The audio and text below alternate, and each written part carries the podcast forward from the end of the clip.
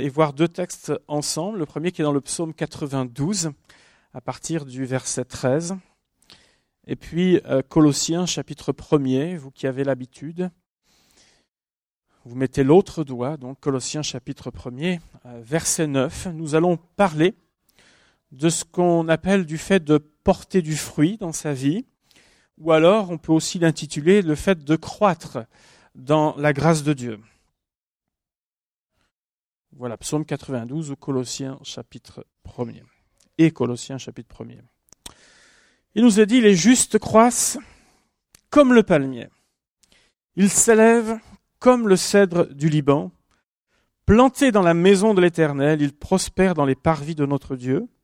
Ils portent encore des fruits dans la vieillesse. Ils sont pleins de sève et verdoyants. Colossiens chapitre 1er, verset 9. L'apôtre Paul, donc, qui écrit, c'est pour cela que nous aussi, depuis le jour où nous avons été informés, nous ne cessons de prier Dieu pour vous et de demander que vous soyez remplis de la connaissance de sa volonté en toute sagesse et intelligence spirituelle pour marcher d'une manière digne du Seigneur et lui être entièrement agréable, portant des fruits en toutes sortes de bonnes œuvres et croissant par la connaissance de Dieu, fortifié à tous égards par sa puissance glorieuse, en sorte que vous soyez toujours et avec joie, persévérants et patients. Amen.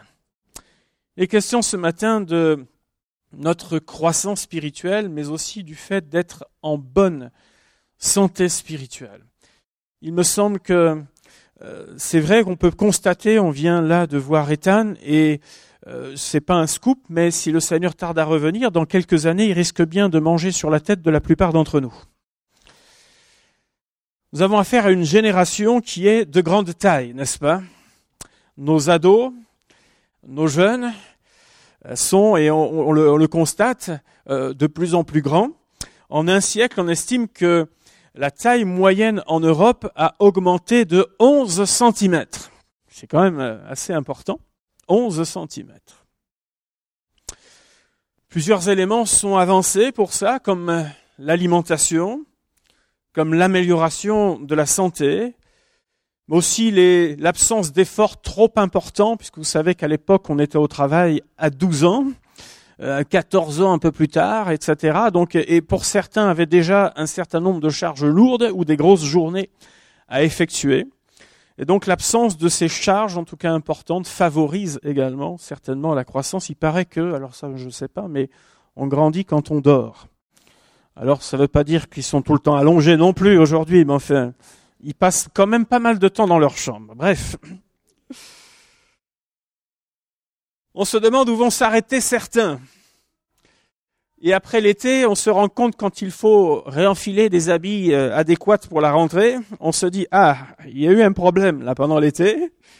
Euh, qu'est-ce qui s'est passé? Ça a rétréci dans les placards. C'est voilà, qu'est-ce qui se passe C'est la croissance.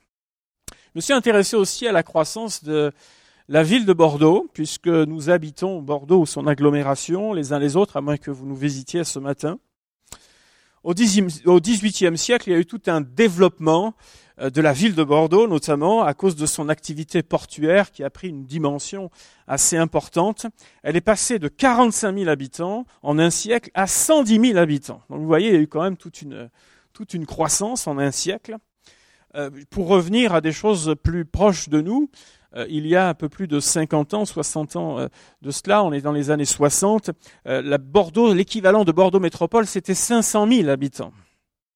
Et aujourd'hui, on en est un petit peu plus. Si on considère que Bordeaux Métropole, les derniers chiffres nous donnent à peu près 760 000 mais euh, plusieurs d'entre nous habitons des communes qui ne font pas partie de la métropole et pourtant elles sont dans l'attraction, on pourrait dire, euh, de Bordeaux. Et on attend, euh, dans un horizon assez proche, c'est-à-dire aux horizons de 2030, tous ceux qui sont là ou qui ont regardé tout ça, on attend près de 1 million d'habitants. C'est la raison pour laquelle vous voyez autant de grues, des quartiers entiers sortir de terre euh, en quelques mois ou en tout cas en un ou deux ans, sortir de terre et d'autres projets encore qui sont en cours de manière assez importante. C'est la raison pour laquelle aussi, eh bien, on a l'impression qu'on a moins d'oxygène euh, dans les transports, dans euh, tous nos déplacements les uns les autres, et c'est pas fini. Voilà, je sais pas si c'est une bonne nouvelle, mais c'est pas fini.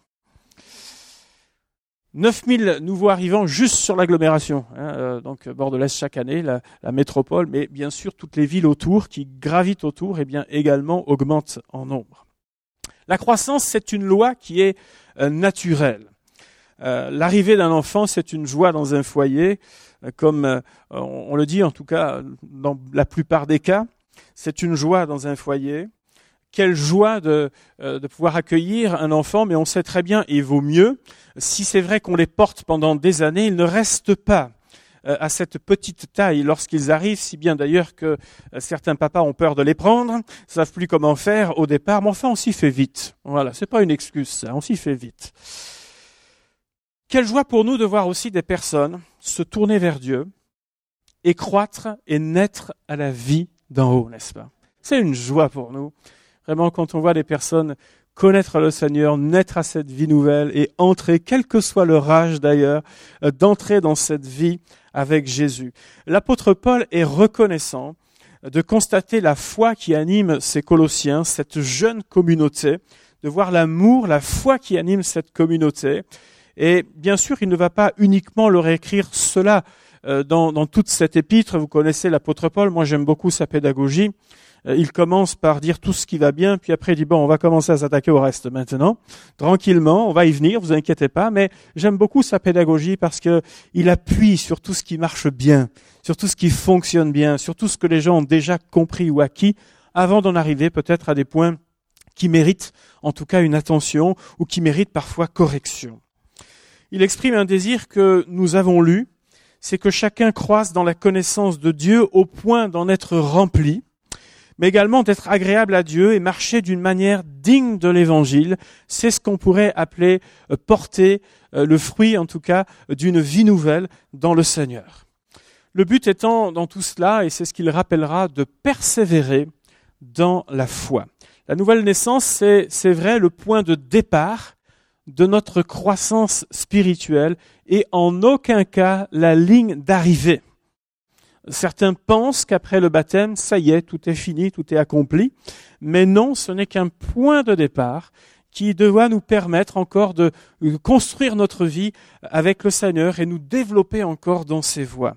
Dans ses lettres, l'apôtre Pierre notamment va mettre même en opposition notre croissance spirituelle à notre nature charnelle et à toutes sortes de séductions spirituelles qui peuvent exister.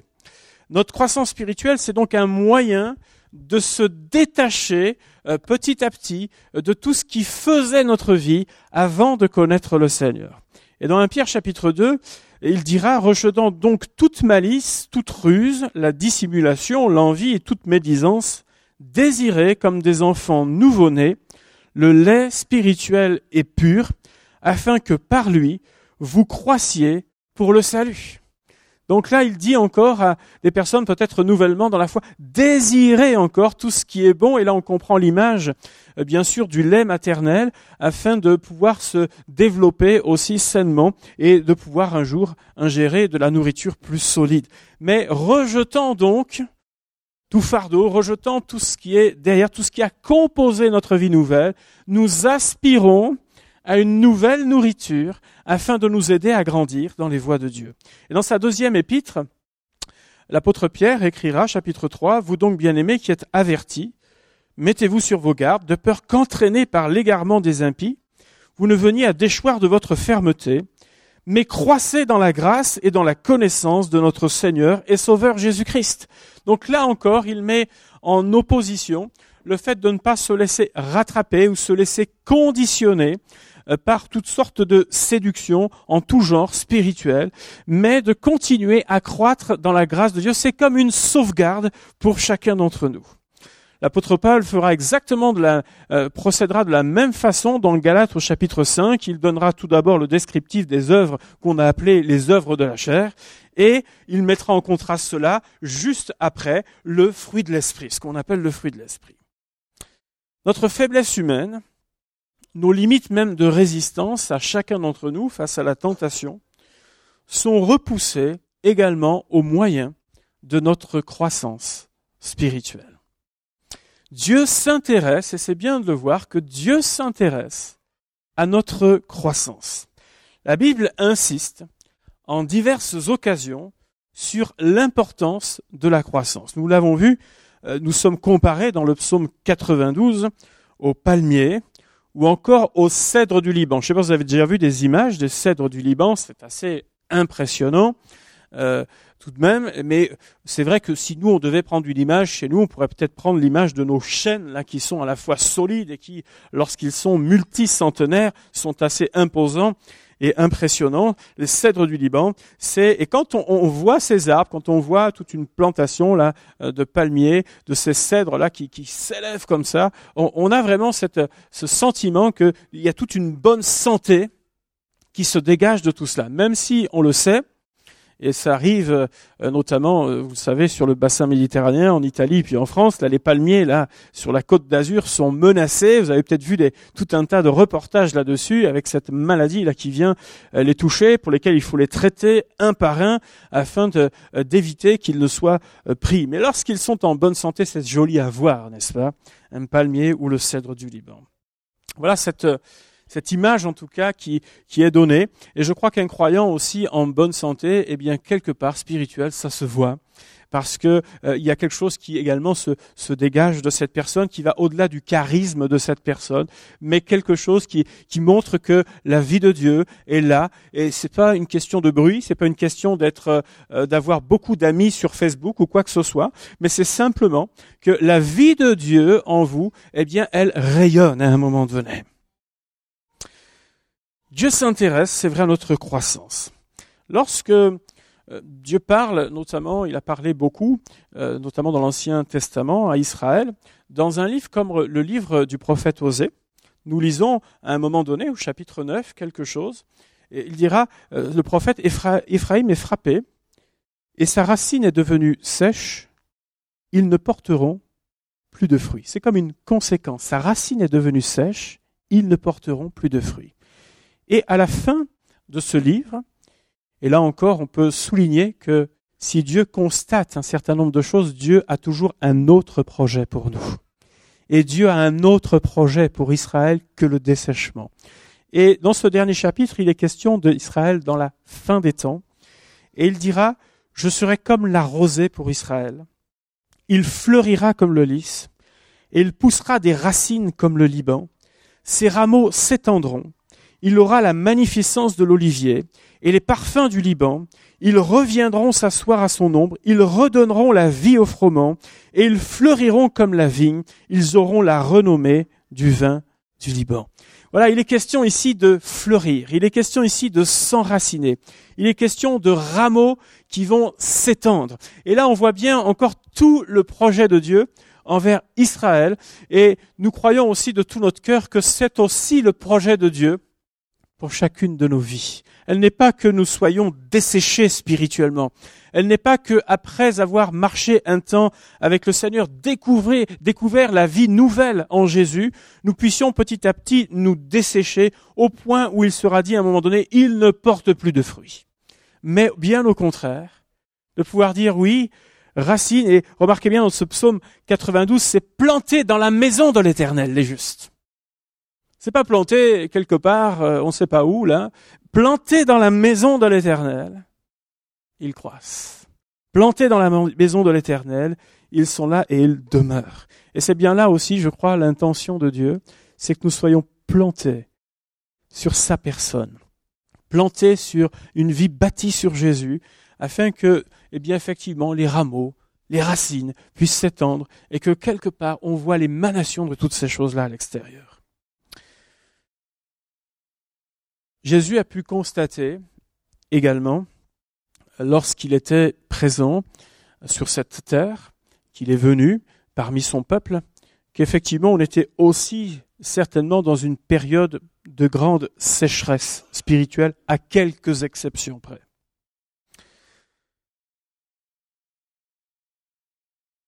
On aurait pu dire dans cette époque, euh, et les gens de, de cette époque pouvaient se retrancher, en disant mais nous avons Abraham pour père, nous avons les promesses, nous avons l'alliance. Il y avait encore ce qu'on pourrait appeler une apparence de fondement qui était solide. Il y avait encore une certaine éthique. Il y avait toute une culture, il y avait toute une histoire quelques préceptes sur lesquels d'ailleurs ils étaient très à cheval euh, à l'époque. Il y avait bien tout ça. Mais qu'est-ce que nous dit la Bible? Que Jésus a pleuré sur Jérusalem. Il a dit qu'il a pleuré sur cette ville, car il y avait une véritable sécheresse spirituelle. Si bien qu'en Matthieu 21, il dira, mais je vous le dis, le royaume de Dieu vous sera enlevé et sera donné à une nation qui en rendra les fruits. Voilà ce qu'a dit Jésus. Jésus a pleuré. Et je crois que, également, nous sommes dans une génération qui privilégie beaucoup le rendement.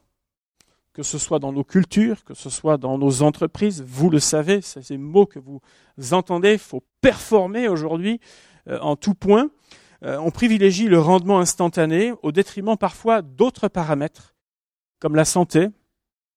Mais on vous dira que ce n'est pas un problème si vous ne tenez pas le choc. Il y en a d'autres qui attendent. Au profit de votre santé, au profit des relations. C'est pas important. On est ensemble le temps que, je dirais, on, a des intérêts communs. Mais le jour où nos intérêts divergent, je prendrai, on aura d'autres collaborateurs. C'est pas un problème. C'est comme ça. Et même la pérennité dans l'avenir. C'est-à-dire que, à force de vouloir tout de suite quelque chose, on se rend pas compte qu'on est en train de scier la branche pour l'avenir. Mais on a notre résultat d'aujourd'hui. C'est bon pour, c'est bon pour maintenant. Et il y a toute cette sorte de mentalité qui est présente. Et on pourrait aussi avoir un peu cette tentation dans l'Église. On privilégie parfois l'homme ou la femme providentielle, celui ou celle qui est multicompétent, celui ou celle qui semble avoir le plus de bagou ou de plus de facilité. Mais la Bible nous apprend une chose. Elle nous apprend que la marque d'un véritable enfant de Dieu, se jauge en fonction du fruit. Et je voudrais qu'on définisse ce matin le fruit. C'est la nature et c'est le caractère de Dieu dans nos vies et non pas nos exploits. La nature et le caractère de Dieu dans notre vie. Ça, c'est la jauge du ciel. Et je constate que de plus en plus, c'est le type d'enseignement que l'on n'a plus, que l'on ne voit plus. Or, Dieu y met une importance Dieu y met vraiment une emphase dans la parole de Dieu. La nature et le caractère de Dieu dans nos vies. C'est de là que tout part. Le problème que l'on a, c'est que souvent on bâtit à l'envers. Et on a affaire ensuite à des comètes. Vous savez, ou alors à, ces étoiles filantes. C'est joli à voir, mais ça dure vraiment pas longtemps. Alors que celui qui bâtit sa vie sur le Seigneur durera dans le temps. C'est peut-être moins spectaculaire, mais ça tient la route dans le temps. Et c'est peut-être là qu'il nous faut réfléchir. Jésus a dit, si vous portez beaucoup de fruits, c'est ainsi que mon Père sera glorifié et que vous serez mes disciples. La marque d'un disciple, c'est celui qui porte du fruit, c'est-à-dire qui développe la nature et le caractère de Dieu dans sa vie. Il y a là tout un processus de croissance dans nos vies. La vie nouvelle. Comprenons bien que recevoir Christ, c'est une expérience qui est absolument particulière et c'est ce qu'on appelle le miracle de la nouvelle naissance. Parce que chose qu'on n'arrive pas à faire malgré tous les conseils, malgré parfois le conjoint qui essaye ou la famille, notre entourage de nous changer, Dieu peut le faire. C'est bon ça. Dieu le fait.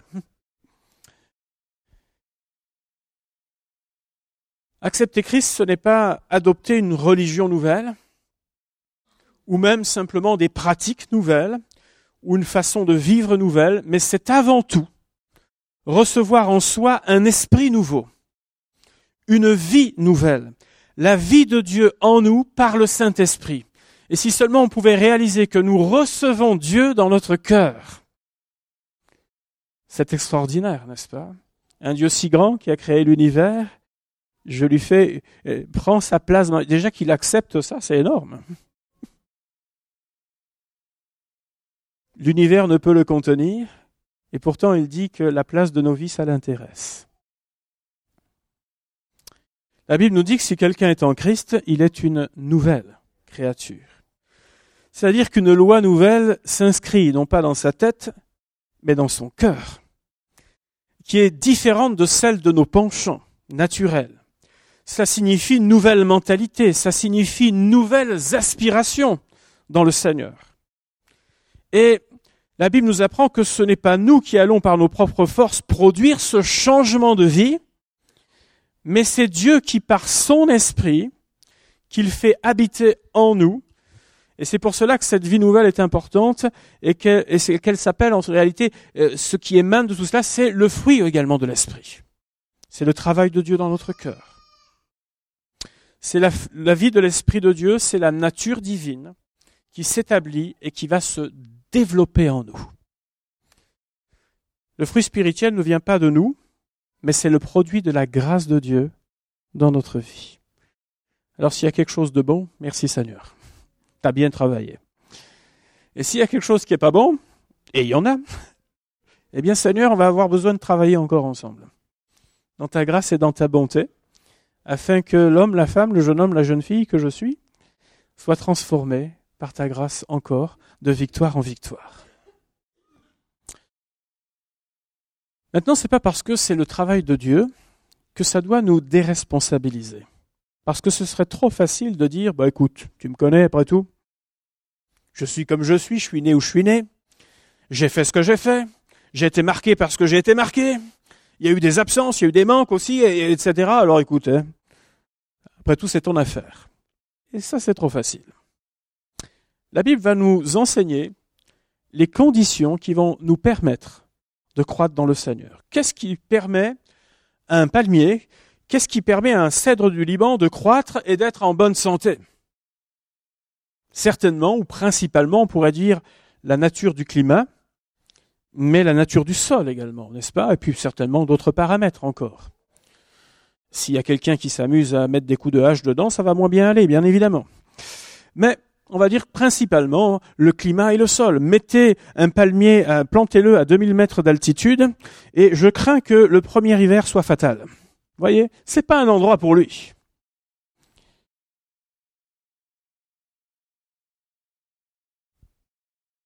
Jésus a enseigné de manière très claire à ce sujet. Il l'a dit dans une image qu'il a employée entre le cep et les sarments. Et dans cette image qu'il a employée, il y a trois points qu'il va développer. Le premier, l'importance d'être attaché. Attaché. Il n'existe qu'une seule façon de porter du fruit de manière durable, c'est d'être attaché à notre Seigneur. D'être comme lié à lui. Le serment ne peut porter de fruit que s'il est attaché au cep. La sève issue euh, la sève qui est issue du cep, eh bien, va se déverser dans les sarments qui vont porter du fruit. Nous avons donc besoin de développer et de maintenir une relation qui est proche du Seigneur, afin que sa vie se déverse en nous et nous rende capables de porter du fruit. À partir du moment où nous coupons cela, naturellement, il n'y aura plus de fruit, même si pour un temps, il peut sembler que, mais vous le savez comme moi, ça ne dure qu'un temps. L'intimité avec Dieu, la qualité de notre relation avec lui sont déterminantes. Cela va au-delà que du simple fait d'avoir le nom de Dieu à la bouche ou de répéter un, cantique, un cœur que nous aimons bien en boucle. Ça va au-delà de tout ça. Mais est-ce que mon mode de vie me rapproche de Jésus ou m'en éloigne? Est-ce que mes choix me rapprochent de Jésus ou mes choix m'éloignent de lui? Est-ce que mes pensées et mon langage me rapprochent de Jésus ou m'éloignent de lui. Et là, je peux dire, je suis bien lié au Seigneur ou alors je suis détaché du Seigneur. Il n'y a pas simplement du, un fil, un demi-fil, un quart de fil ou, euh, ou un espèce de tuyau qui relie. Euh, non, non, non, on arrête tout ça, tous ces montages là, tous ces bricolages. Je suis attaché ou je suis détaché. Être lié, être attaché. Et l'engagement que nous avons pris avec le Seigneur est un engagement, et, l'image que prendra la Bible au travers de ça, c'est le même engagement que celui du, mariage. Alors je sais qu'aujourd'hui, euh, on se demande ce que ça veut encore dire, même parfois dans nos milieux croyants, mais c'est du même acabit. On est lié à la vie, à la mort, jusqu'à la mort, jusqu'à ce que la mort nous sépare. On est lié. C'est ce type d'engagement. Seigneur, je te suis. Je suis avec toi. Tous les jours de ma vie.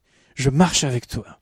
Ensuite, Jésus dira, c'est pas le tout d'être attaché, mais le deuxième point qu'il développera, c'est le fait de demeurer, c'est-à-dire d'être attaché continuellement à lui, demeurer en lui. Si vous gardez mes commandements, vous demeurerez dans mon amour, a dit Jésus.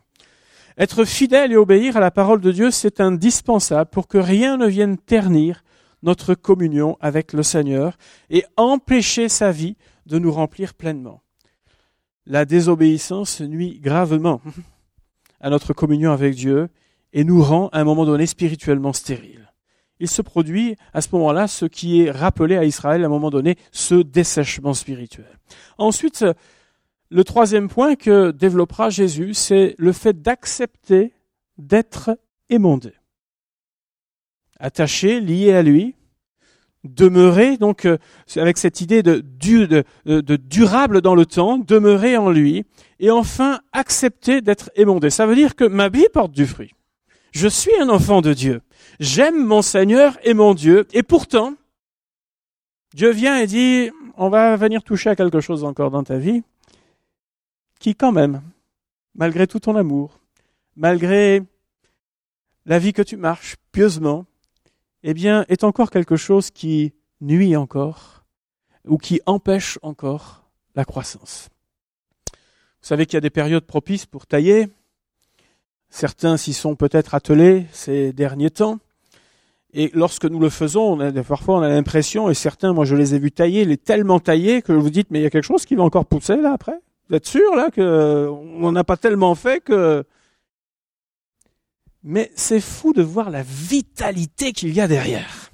Dans les mois qui viennent, alors qu'on s'est dit là on y est peut-être allé un peu fort, mais en réalité, il y a toute une vitalité. C'est comme si on redonnait une deuxième vie, vous savez, à cette plante ou en tout cas à, cet arbuste que l'on a taillé. Et donc, euh, lorsque le Seigneur vient et vient nous mettre en quelque sorte le miroir de la parole de Dieu, vient nous adresser sur un trait de notre vie, et Dieu sait qu'il y en a, ce n'est pas simplement pour nous rappeler que nous sommes pécheurs, mais c'est pour nous rappeler que si nous acceptons d'être émondés, si nous permettons encore à Dieu de travailler notre cœur, si nous permettons au potier de venir encore nous façonner, ce sera pour une meilleure santé spirituelle.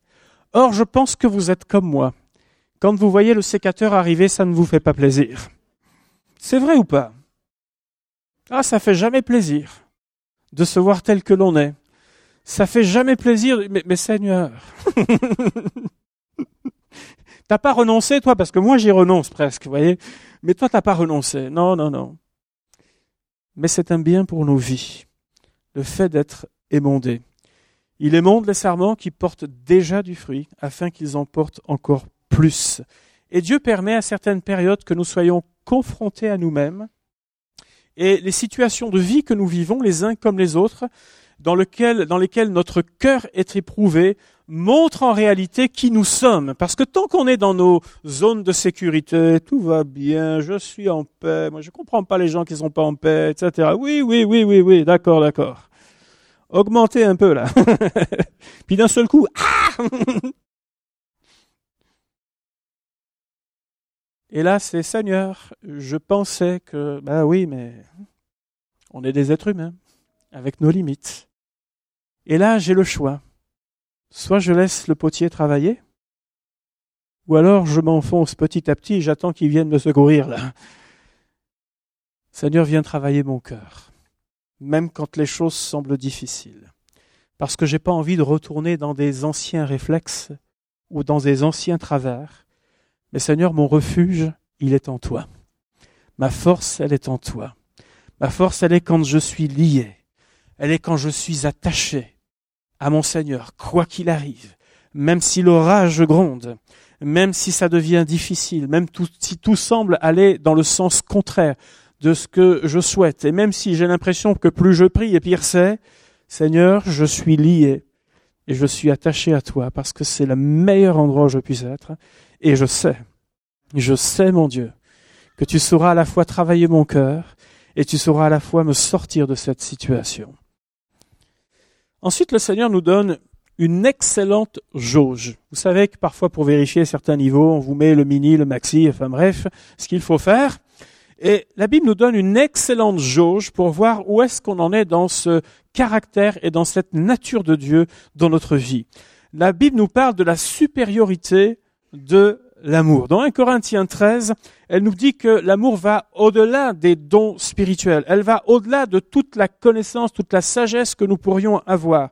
Ça va même au-delà de la foi, la foi jusqu'à transporter les montagnes. Ça va au-delà de toute la libéralité, même si je donnais tout pour les pauvres de toute ma libéralité, de mon porte-monnaie qui est même ouvert pour tout le monde. Ça va au-delà du don de soi, même si je livrais ma vie, dit la Bible. Mais si j'ai pas l'amour, je suis rien, dira je suis comme un airain qui résonne, etc. La croissance dans le Seigneur sera toujours caractérisée par un accroissement de l'amour de Dieu dans notre vie. À la fois l'amour pour le Seigneur, mais ça a pour conséquence d'apprendre à davantage aimer les autres, notre prochain. Même la personne, et vous savez comme moi que c'est compliqué des fois, il y a des personnes, elles sont difficiles à aimer. Vous avez beau essayer de faire des efforts. Hmm, là, je suis éprouvé parfois. Mais même ces gens-là, Seigneur, apprends-moi à les aimer comme tu les aimes, Seigneur. Même si c'est difficile. Et je me demande même si parfois Dieu ne permet pas qu'on ait quelques pénibles dans notre entourage pour nous apprendre à développer son amour. C'est toujours tellement facile, vous savez, d'être ami ou euh, d'aimer les gens qui vous aiment. Ça, c'est facile. C'est tellement euh, facile de travailler avec des gens qui voient exactement les choses de la même manière que vous mais parlez avec quelqu'un qui est complètement aux antipodes de vous. Parlez avec quelqu'un qui ne sait pas faire autre chose que de vous agresser plutôt que de vous parler. Et puis là, vous vous dites, bon, je fais quoi là maintenant? Je fais une crise d'autorité, je fais quoi? Ou alors, apprends-moi, Seigneur, à l'aimer.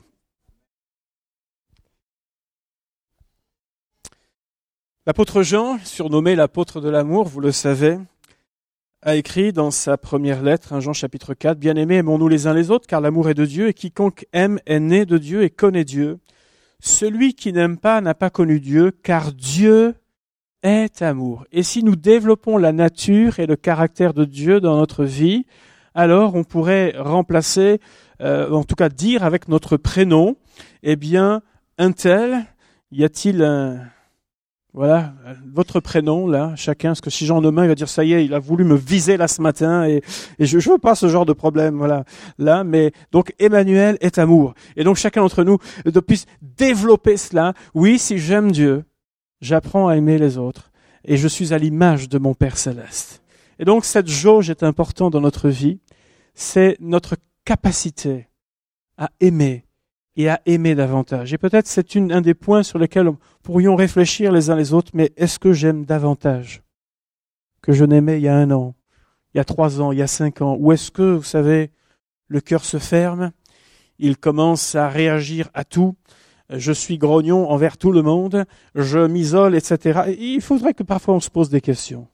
Est-ce que la nature et le caractère de Dieu grandissent en moi Ou est-ce que je suis en train de faire machine arrière? Il me semble que trop souvent nous nous trompons dans notre approche avec le Seigneur. Nous voulons accomplir le travail de Dieu. Le travail que Dieu fait, nous voudrions l'accomplir. Je vais y arriver, je vais changer. Et nous attendons à ce que Dieu fasse parfois ce qui nous incombe. On se dit à Dieu, Seigneur, ne me lâche pas. J'aimerais vous dire que vous inquiétez pas, lui vous lâchera pas. En revanche, nous on le lâche très souvent. Et on oublie de faire ce que le Seigneur nous a demandé. Je suis lié, je suis attaché, je demeure dedans, et tout ça, ça n'incombe pas à Dieu, parce que Dieu le fait, lui. Le cep est là. Mais est-ce que le sarment dit, je demeure attaché à Dieu, j'aimerais vous dire ceci, c'est que si nous sommes liés au Seigneur, attachés à Dieu, si nous acceptons d'être émondés, il n'y a aucune raison pour que nous ne puissions pas croître dans son amour et dans sa grâce. Il n'y a aucune raison il n'y a plus d'obstacles. À partir de ce moment-là, eh bien, notre vie continue, les racines continuent de s'étendre. Et ça, ça ne dépend pas de nos talents. La Bible parle aussi du fruit de notre travail. C'est un aspect dont la Bible parle. Mais là, il est question de la vie intérieure. Et j'aimerais vous dire qu'il y a, à un moment donné, ce qui se passe dans notre vie, ce que nous développons dans notre vie, aura aussi des répercussions sur les fruits durables de notre service, de notre engagement envers les autres. Je dirais même que la priorité, elle est là. Avant de penser aux fruits du travail. Seigneur notre Dieu, aide-nous à comprendre cela. Notre rôle, c'est de demeurer en Jésus la transformation de nos vies, c'est une œuvre accomplie par le Saint-Esprit dans notre vie, qui a été acquise à la croix. C'est ce qu'on appelle la grâce de Dieu qui coule dans nos vies. La Bible nous dit que même lorsque l'on est avancé en âge, et là ça devrait en encourager quelques-uns, alors après on n'a pas tous la même définition, c'est quoi avancer en âge? Hein, Les jeunes disent qu'à partir de 40 ans, et si vous dites ça, attention. Hein. Moi j'ai révisé, voilà, chaque année je révise donc quelques-uns peut-être dans un âge plus avancé révisent aussi chaque année. Mais donc au cas où quelqu'un arrive à cet âge-là, la Bible nous dit que même avancé en âge, après bien des années de marche avec le Seigneur, elle nous dit que nous continuons et nous continuerons à porter euh, du fruit dans le Seigneur. Que vraiment c'est un tel encouragement dans le Seigneur de savoir que jusqu'à la fin, Seigneur notre Dieu, lorsque nous sommes en toi, nous sommes liés à toi, même si les forces petit à petit euh, nous abandonnent, eh bien le fruit il est là, le fruit il demeure. Je me souviens de temps passés auprès de, de, personnes, parfois en, en, maison de retraite, tout un temps, pendant quelques années, j'étais euh, aumônier dans une, dans une maison et je passais, et j'en ai vu là des âges avancés, des personnes avec qui on a, on a passé beaucoup de temps à parler et discuter, et j'aimerais vous dire que euh, quelques-uns euh, d'entre eux m'ont marqué dans le sens où, oui, les forces diminuaient, c'est indéniable, mais alors quand vous vous mettiez quelques instants en prière avec eux, j'aimerais vous dire que c'était eux les jeunes et moi le vieux. Ouh Le Seigneur était présent, je vous le garantis. La présence de Dieu était là. Moi, je ressortais de ces moments complètement requinqué. Merci pour ces anges que tu nous gardes, Seigneur, sur la terre, qui portent du fruit, Seigneur, jusque dans leur vieillesse. Que Dieu nous aide, chacun d'entre nous, à continuer à porter du fruit et nous attacher tout simplement à sa personne. Le Seigneur est bon, le Seigneur est fidèle et c'est son œuvre en nous qui nous transforme. Que Dieu soit béni. Seigneur notre Dieu, je veux te remercier pour ta parole. Cet enseignement, il est si simple et nous l'oublions parfois, Seigneur. Nous le mettons de côté au profit d'autres phénomènes, Seigneur. Mais ta parole nous montre que tu attaches une importance à la vitalité et à la santé spirituelle de nos vies. Et je veux te prier que nous soyons des personnes, des foyers et une église en bonne santé, comme ces jolis palmiers, comme ces cèdres du Liban, que nous soyons des personnes en bonne santé parce que attachés à toi, parce que nous demeurons en toi, parce que nous acceptons, Seigneur, d'être travaillé par toi, d'être émondé par toi. Parce que nous acceptons, Seigneur, d'apprendre à aimer encore davantage. Seigneur, je te prie d'élargir encore nos cœurs dans ce domaine, Seigneur. Nous sommes loin, Seigneur, de, d'être attestants, car nous arrivons tellement vite à nos limites dans ce domaine, Seigneur.